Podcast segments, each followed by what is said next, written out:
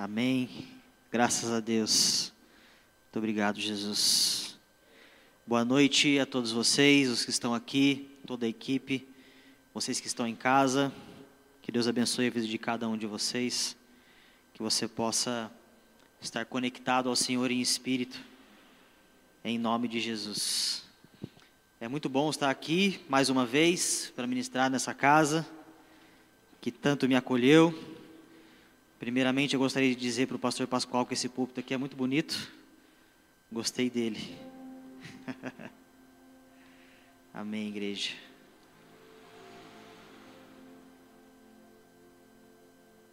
Amados, quando nós nos referimos a culto de ceia, quando nós falamos sobre cearmos, é um costume nosso de, às vezes até a gente se arrumar um pouco mais, né? É o dia que os irmãos vêm todo, né? Roupa social na igreja, veste uma roupa diferente. Entendemos sim que é um momento especial, é um momento em que nós damos todo o valor, todo o devido valor. E eu não vim aqui hoje para falar de mais nada a não ser Cristo. Eu não quero falar para você de situação econômica do país, eu não quero falar para você de coronavírus, eu não quero falar para você de situação política, do cenário nacional e nada. Eu quero falar apenas de Jesus Cristo e como nós temos levado a Sua mensagem para as nossas vidas. Você que puder abrir a sua Bíblia em Colossenses no capítulo 1, versículo 15. Colossenses, capítulo 1 e versículo 15. Diz assim: Ele é a imagem do Deus invisível, o primogênito sobre toda a criação, pois nele foram criadas todas as coisas nos céus e na terra as visíveis e as invisíveis, sejam tronos, sejam soberanias, poderes ou autoridades. Todas as coisas foram criadas por Ele e para Ele. Ele é antes de todas as coisas e nele tudo subsiste. Ele é a cabeça do corpo que é a igreja. É o princípio e o primogênito dentre os mortos, para que em tudo tenha a supremacia pois foi do agrado de Deus que nele habitasse toda a plenitude, e por meio dele reconciliasse consigo todas as coisas, tanto as que estão na terra quanto as que estão nos céus, estabelecendo a paz pelo seu sangue derramados na cruz. Antes vocês estavam separados de Deus e na mente de vocês eram inimigos por causa do mau procedimento de vocês. Mas agora ele os reconciliou pelo corpo físico de Cristo mediante a morte, para apresentá-los diante dele santos e inculpáveis, livres de qualquer acusação, desde que continuem alicerçados e firmes na fé, e sem se afastar da esperança do Evangelho que vocês ouviram e que tem sido proclamado a todos os que estão debaixo do céu. Esse é o Evangelho do qual eu, Paulo, me tornei ministro. Nós já oramos, mas eu gostaria de fazer mais uma oração. Você que está na sua casa, ou vocês que estão aqui, por gentileza, curvem suas cabeças. Pai, nós te damos graças por esse dia, por esse culto, por esse momento, Pai, por essa celebração. Nós te damos graças por cada casa que recebe a tua palavra nesse momento, por cada pessoa que está aqui, pela equipe ou pelos que estão conectados pela internet agora, Pai. Senhor, o nosso intuito aqui é falar apenas do Teu Filho, Pai. Senhor, que o nosso intuito de vida seja sempre falar a respeito do Teu Filho e da Tua obra, Pai. Senhor, que nada na nossa vida venha nos distrair do real propósito que é o Teu Filho. Senhor, como já foi declarado aqui, nós bem entendemos que o Teu nome está acima de todo nome, seja em qualquer lugar, inclusive das nossas vidas, Pai. E nós pedimos para que cada casa e cada pessoa que estiver ouvindo essa mensagem seja abençoada com o poder do Evangelho, que é uma boa notícia. Senhor, que diante de um cenário de más notícias, pessoas consigam ainda compreender que o Evangelho permanece sendo uma boa notícia. Senhor, que cada casa agora e que cada lá que vai celebrar essa ceia agora, Pai, que os pais estejam unidos às suas esposas e filhos, que as famílias estejam unidas diante da mesa agora, Pai, e que cada uma dessas pessoas que estiver conectada ou ouvindo essa mensagem possa compreender que o teu filho e que o teu nome está realmente acima de todo nome sobre as nossas vidas. E que nós, os que nos entregamos a Ti, estamos dispostos a passar por qualquer coisa ou situação para que o Teu Evangelho seja pregado. E que cada um que compreender o Evangelho e a mensagem do Teu Filho esteja disposto a abandonar tudo e segui-lo, em nome de Jesus. Amém e amém. Quem me conhece sabe o quanto eu sou apaixonado pela mensagem da cruz. A galera de Jacareí, os que estão online aí também, eles sabem que todo culto de ceia eu choro igual um bebê, porque eu sou alguém realmente apaixonado pela obra da cruz. E nós, todos nós devemos ser assim, aliás. Irmãos, o evangelho deve ser algo que mexe com as nossas entranhas, cara.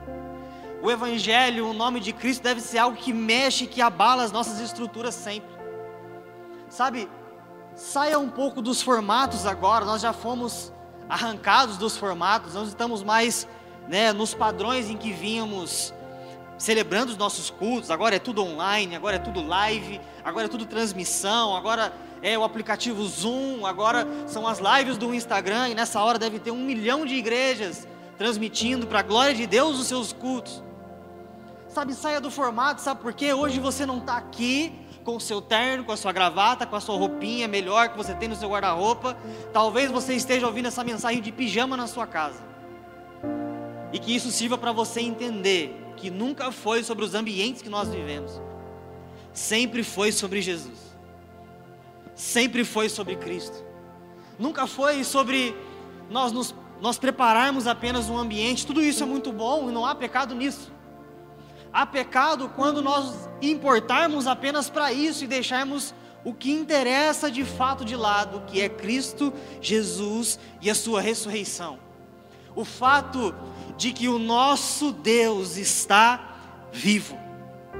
Houveram por muitos tempos e passaram por essa terra homens e grandes homens e muitos que foram brilhantes, que marcaram a sua geração, que marcaram o seu povo e que mudaram ambientes e auxiliaram na sociedade, mas a grande maioria desses homens estão mortos.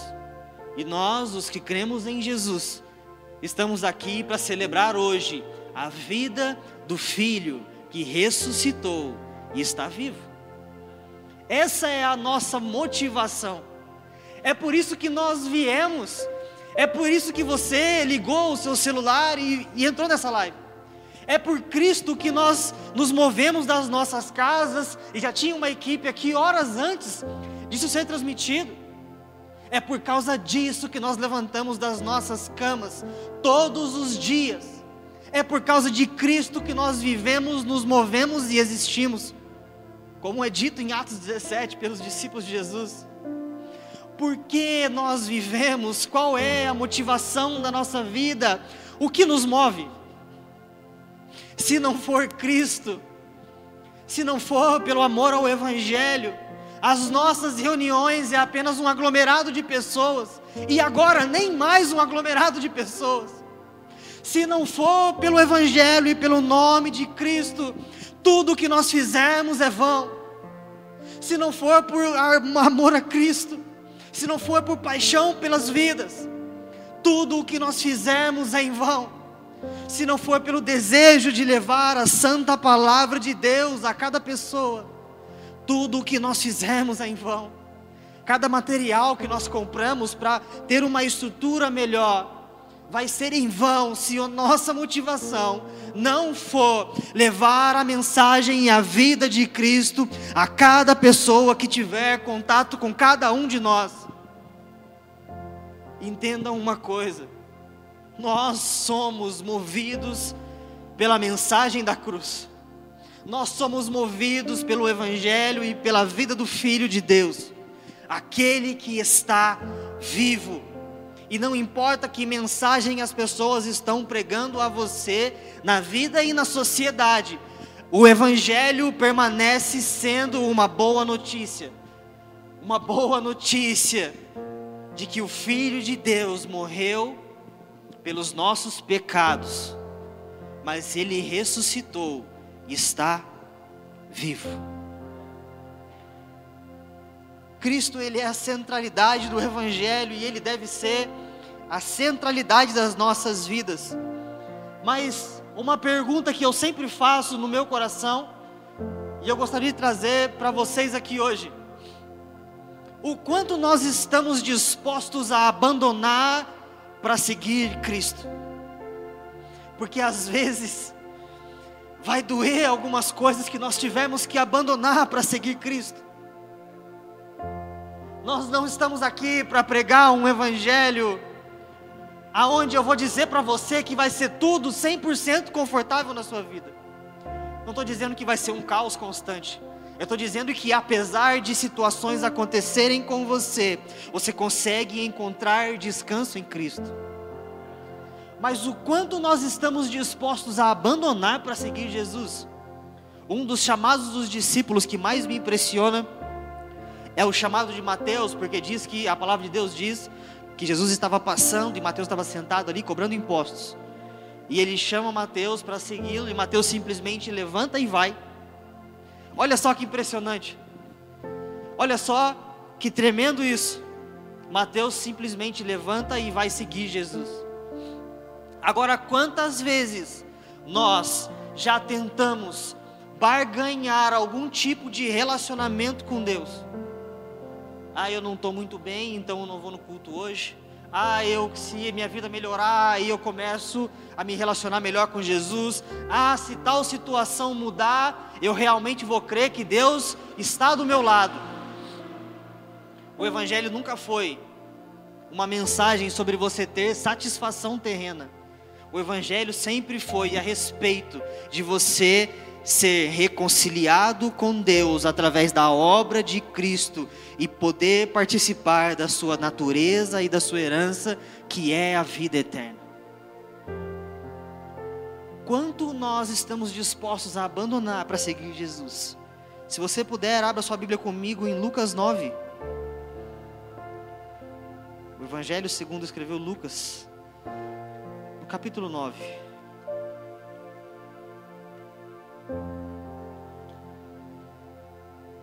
Aleluia, Jesus. Meu irmão, você que está na sua casa assistindo essa transmissão e vai ceiar com a sua família, se você puder aumentar o volume da sua televisão e sair de frente da tela, eu não quero nem que você fique olhando para o meu rosto, cara. Se você puder sentar na mesa com a sua família e apenas escutar a mensagem e depois ceiar com a sua família, se você puder fazer isso, pega uma Bíblia aí. Lucas 9, versículo 57. Lucas 9, 57. Na minha Bíblia especificamente, eu não sei se em todas as Bíblias são assim, mas a minha traz um título antes e diz aqui: Quão difícil é seguir Jesus? E no versículo 57 do capítulo 9 diz assim: quando andavam pelo caminho, um homem disse: Eu te seguirei por onde quer que fores. E Jesus respondeu: As raposas têm as suas tocas, e as aves dos céus têm seus ninhos, mas o filho do homem não tem aonde repousar a cabeça. E a outro disse: Siga-me. Mas o homem respondeu: Senhor, deixa-me ir primeiro sepultar o meu pai. E Jesus lhe disse: Deixe que os mortos sepultem seus próprios mortos. Você, porém, vá e proclame o reino de Deus. E ainda outro disse: Vou te seguir, Senhor, mas me deixa primeiro voltar e despedir da minha família. E Jesus respondeu: Ninguém que põe a mão no arado e olha para trás é apto para o reino de Deus. O que me chamou muita atenção nessa passagem é a declaração do primeiro homem. que ele diz assim no versículo 57. Quando eles andavam pelo caminho, um homem disse: Eu te seguirei, Jesus, por onde quer que você for. E eu comecei a pensar e analisar quantas declarações desse tipo nós fazemos para Jesus. Quantos, quantas declarações semelhantes nós já fizemos para Jesus, sejam em oração ou sejam nas nossas canções, por exemplo. Porque muitas das vezes nós cantamos que nós vamos seguir Jesus, que nós temos Ele como nosso Senhor, que nós temos Jesus como nosso Mestre, que nós faremos tudo para estarmos com Ele e que nós abandonaremos tudo para estar com Jesus. Mas é triste saber que muitas dessas vezes a primeira tribulação, a primeira adversidade, a primeira dificuldade te faz deixar de seguir Jesus. O que me faz ficar abismado é saber que muitas dessas declarações são momentâneas e almáticas. Que muitas das vezes que nós declaramos que nós vamos bater no peito e seguir Jesus, como esse homem disse: Eu vou te seguir aonde quer que vocês forem. E Jesus faz uma advertência: fala, Olha, as raposas têm tocas e as aves do céu têm ninhos, mas o filho do homem não tem nem aonde reclinar a cabeça. O quanto nós estamos dispostos a abandonar para seguir Jesus quanto você está disposto a abrir mão do seu ego, das suas vontades, dos seus desejos, dos seus planos e projetos, porque Jesus não está comprometido com os seus projetos. Jesus está comprometido com o projeto dele para a igreja. Ele não está comprometido com os sonhos que eu sonhei. Ele está comprometido com o plano que ele estabeleceu para nós. E nem é, eu não digo para mim, para nós. Porque qualquer coisa que Deus tenha preparado para mim é para nós. Porque tudo que Deus faz para você, meu irmão, é no coletivo. Nós somos de fato a igreja. Meu irmão, o quanto você está disposto a abandonar para seguir Jesus. Nós precisamos começar a praticar as nossas canções se nós dissermos que vamos seguir Jesus nas nossas canções ou nas nossas orações, isso deve se tornar cada vez mais real e prática na nossa vida cotidiana. Isso precisa ser realidade na nossa vida. Abra sua Bíblia comigo em Mateus 15. Mateus, no capítulo 15.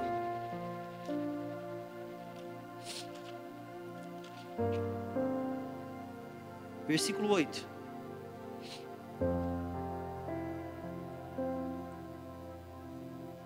Mateus 15, 8.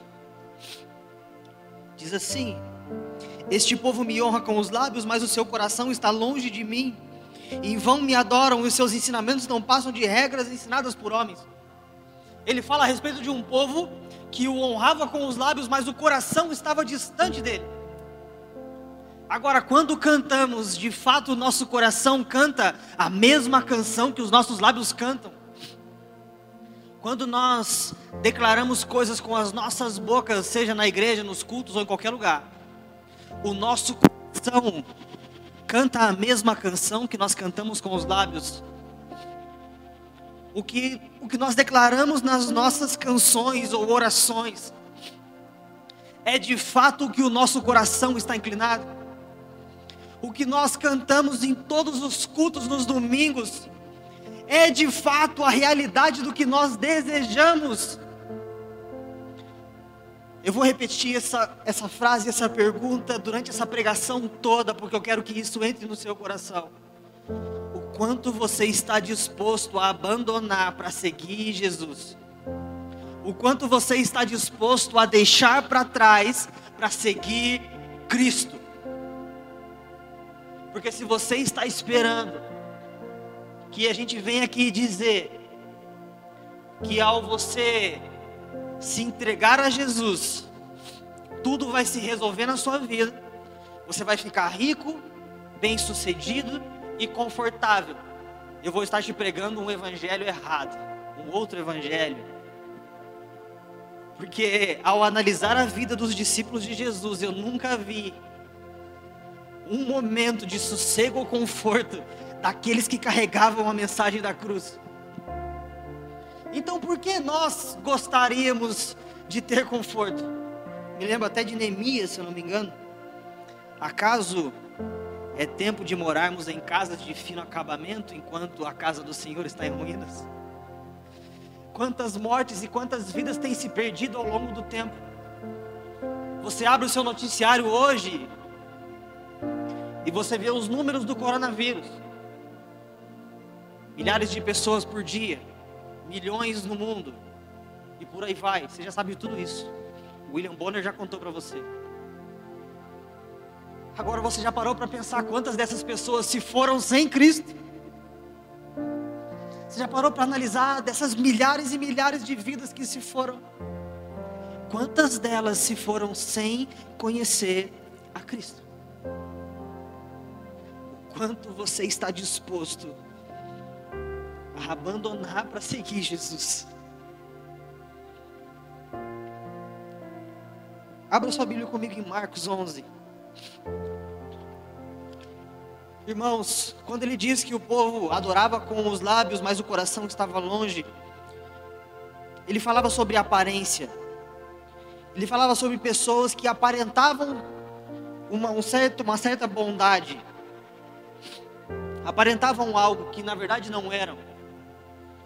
E o tempo em que nós vivemos hoje é um tempo de começarmos, se talvez você não começou ainda, a viver o Evangelho na sua prática.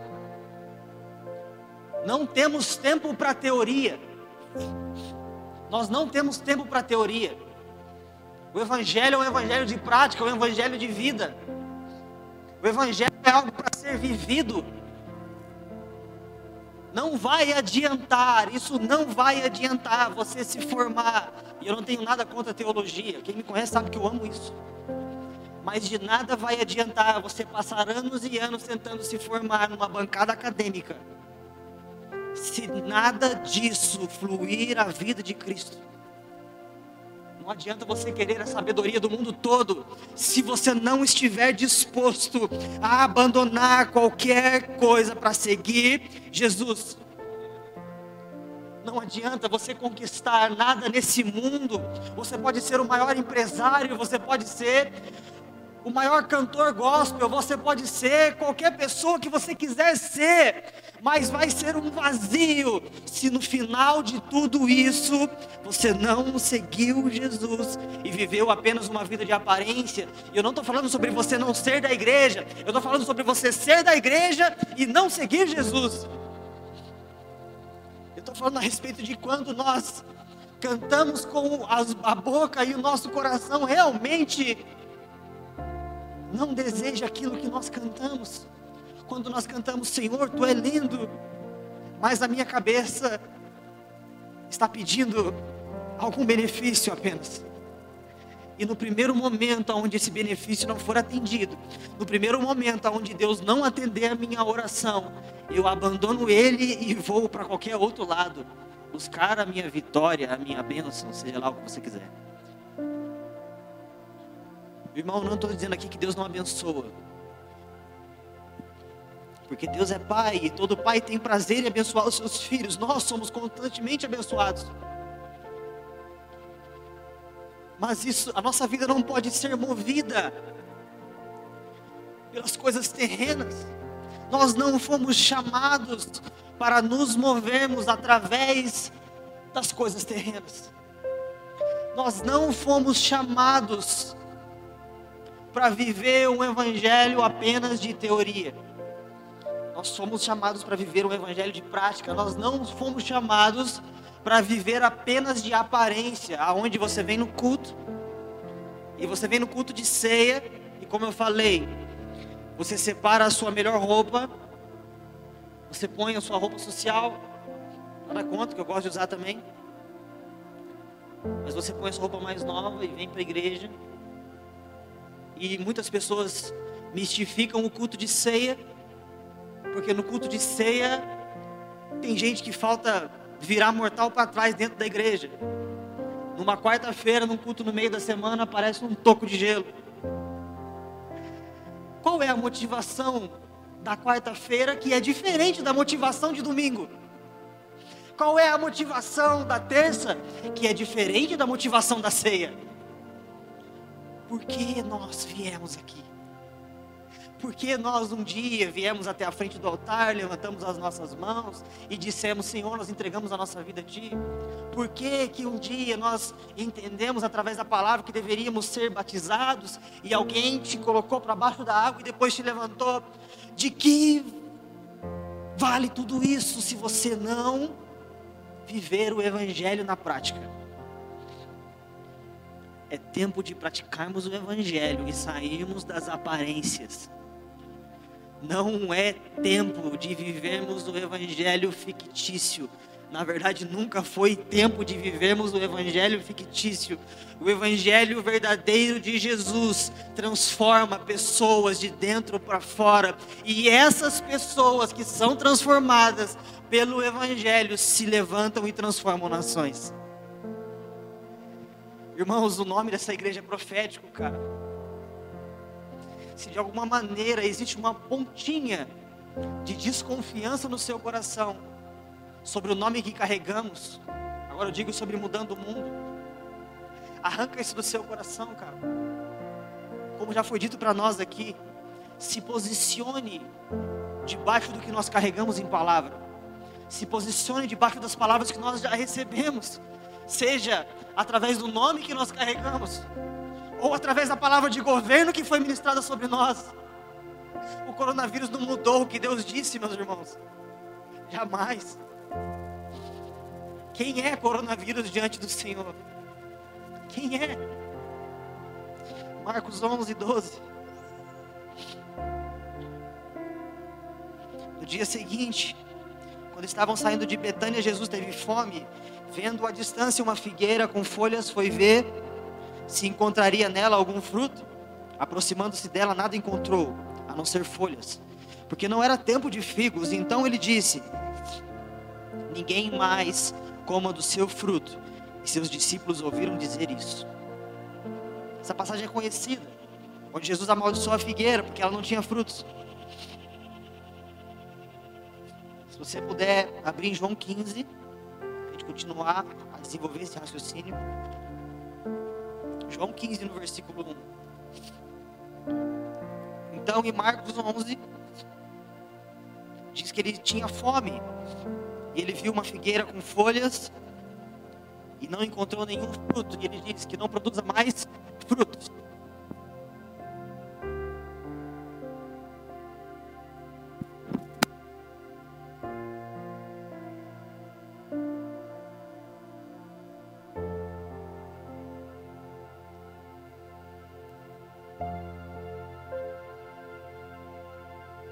Marcelinho trocou a pilha do microfone igual os caras do pit stop da Fórmula 1 agora. Glória a Deus pela vida do Marcelinho. Nosso contra-regra. A troca de pilha mais rápida que eu já vi, irmão. Tomei só um copinho d'água. Mas voltando.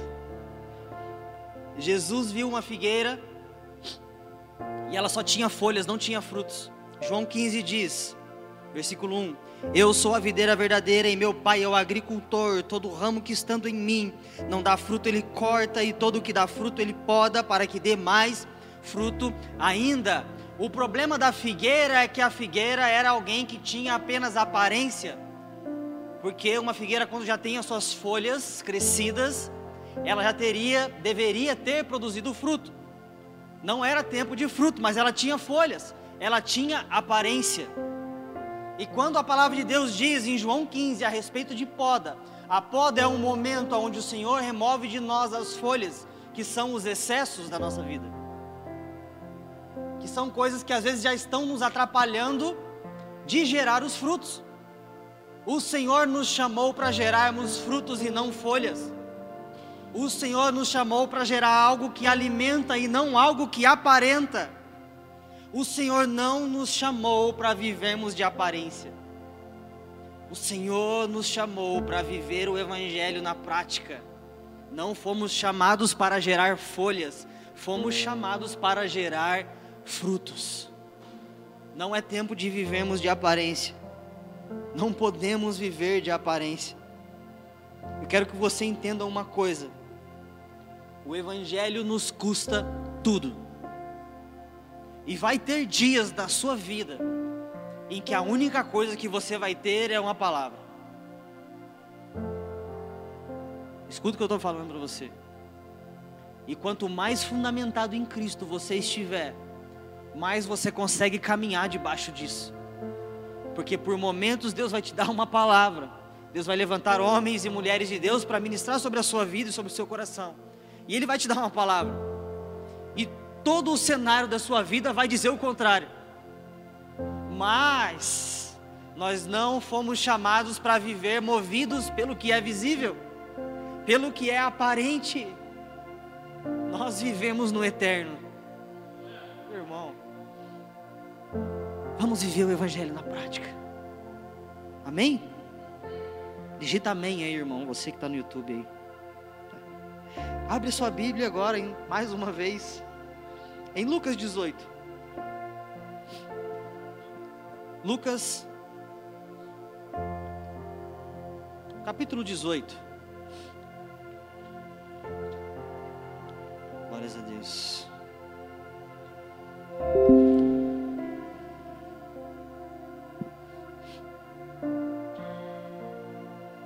Lucas 18, versículo 20. Pode ser no versículo 18. Lucas 18, 18.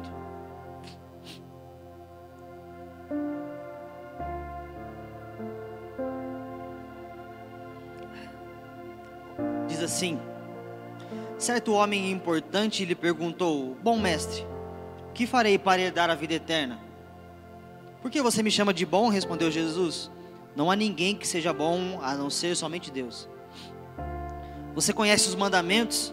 Não adulterarás, não matarás, não furtarás, não darás falso testemunho, honra teu pai e tua mãe. A tudo isso tenho obedecido desde a adolescência, disse o homem.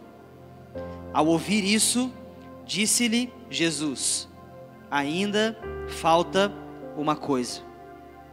Venda tudo o que você possui e dê o dinheiro aos pobres, e você terá um tesouro nos céus. Depois venha e siga-me. Quero que você observe uma coisa comigo. Nessa passagem. O homem chega em Jesus e fala: O que, que eu posso fazer para herdar a vida eterna? Nós sabemos que salvação é pela graça mediante a fé em Cristo, não é por obras. E Jesus começa a desenvolver um diálogo com ele e fala: E os mandamentos? Não adulterarás, não matarás, honra teu pai e tua mãe. E ele fala: Eu faço tudo isso. Tudo que a religião manda, eu faço. Tudo que a religião me diz, eu faço. E Jesus diz para ele: Ainda falta uma coisa. Vende tudo que você tem e dá aos pobres, e depois vem me seguir. Nesse momento, Jesus não pediu para aquele homem dinheiro. Jesus não pedia dinheiro para aquele homem. Jesus pedia o coração. Naquela conversa, eu consigo compreender que Jesus foi capaz de discernir aonde estava o coração daquele homem. E nesse, nessa ocasião era o dinheiro.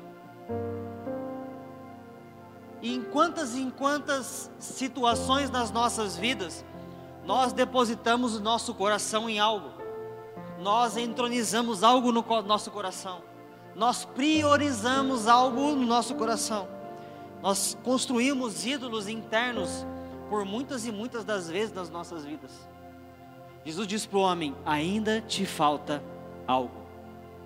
Jesus pedia o coração. Só que no coração daquele homem o que habitava era o dinheiro. E no seu coração, o que habita? O que habita no trono do seu coração? O que, que tem te movido? Durante os dias de quarentena, o que, que tem te movido? Durante a sua vida toda, o que te move? E eu falo isso para você que já é da igreja há sei lá quantos anos, cara. Por que, que você vem em cada culto? Conversava com um jovem esses dias.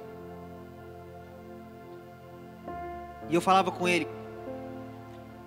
É muito comum, se alguém vier num culto, E se depois do culto você chegar numa pessoa e você falar assim, irmão, o culto acabou, foi bênção, glórias a Deus.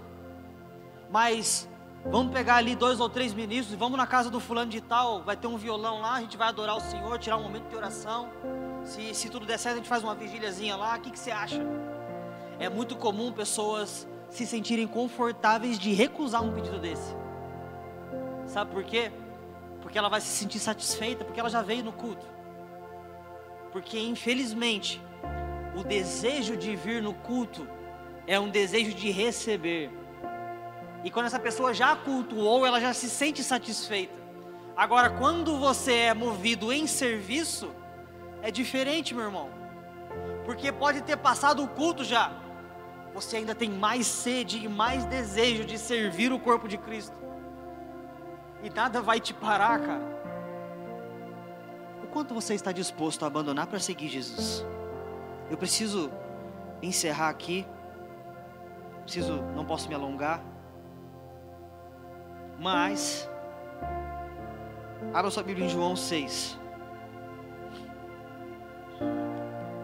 Eu gosto de ficar dançando assim na Bíblia mesmo, galera. Isso é bom. João capítulo 6. Pode ir lá no versículo 60.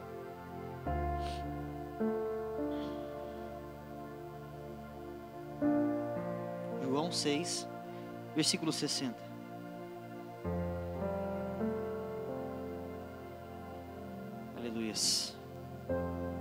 Assim: Ao ouvirem isso, muitos dos seus discípulos disseram: Dura essa palavra, quem poderá suportá-la? Mas irmão, não sei se você já pôde ler o contexto de João 6. Eu não vou conseguir ler todo aqui, o meu Deus, se, se me der corda eu leio o capítulo inteiro, mas eu não vou ler. Ele diz, ele começa no versículo 60 dizendo: Ao ouvirem isso, eles, eles tinham escutado algo.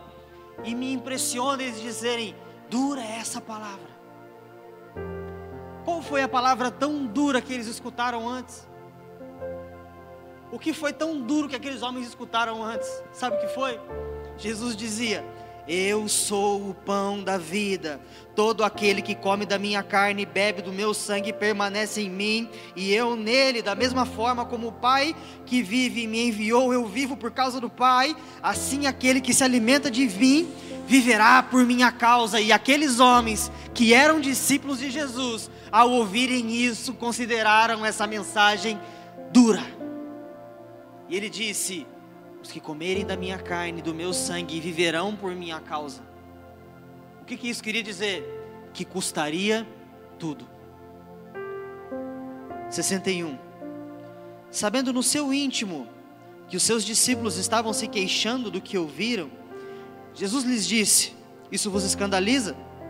O que acontecerá se vocês virem o filho do homem subir para onde estava antes? O espírito da vida a carne não produz nada que se aproveite. As palavras que eu disse, as palavras que eu disse são espírito e vida. Contudo, há alguns de vocês que não creem.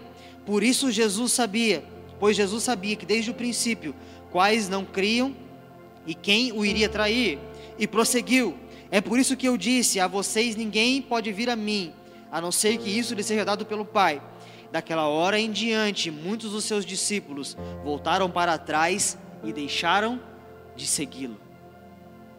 Mas, no versículo 67, diz assim: Jesus perguntou aos doze: Vocês também não querem ir? E Simão Pedro lhe respondeu: Senhor, para quem iremos? Se só tu tens as palavras de vida eterna nós cremos e sabemos que tu és o Santo de Deus. O quanto você está disposto a abandonar para seguir Jesus. Se você puder, curve sua cabeça. Eu quero orar por você, nós já vamos ministrar a ceia. Eu quero orar por você. Espírito Santo de Deus seja aqui ou em qualquer lugar onde essa mensagem estiver sendo pregada. No Espírito nós oramos para que cada pessoa, para que cada vida possa ser impactada não por uma mensagem de alguém eloquente, que seja impactada pela palavra de Deus. Que essas pessoas sejam impactadas pelo teu espírito e vida. Pessoas que cada uma dessas pessoas, Senhor, possam viver de fato o teu evangelho na prática. Que cada um possa participar da sua vida e que independente de situação, que independente de lugar ou motivo, que independente de saúde ou doença ou qualquer outra coisa, essas pessoas possam olhar para ti e dizer em qualquer momento da vida: Senhor, para onde eu irei, se só em ti nós encontraremos vida.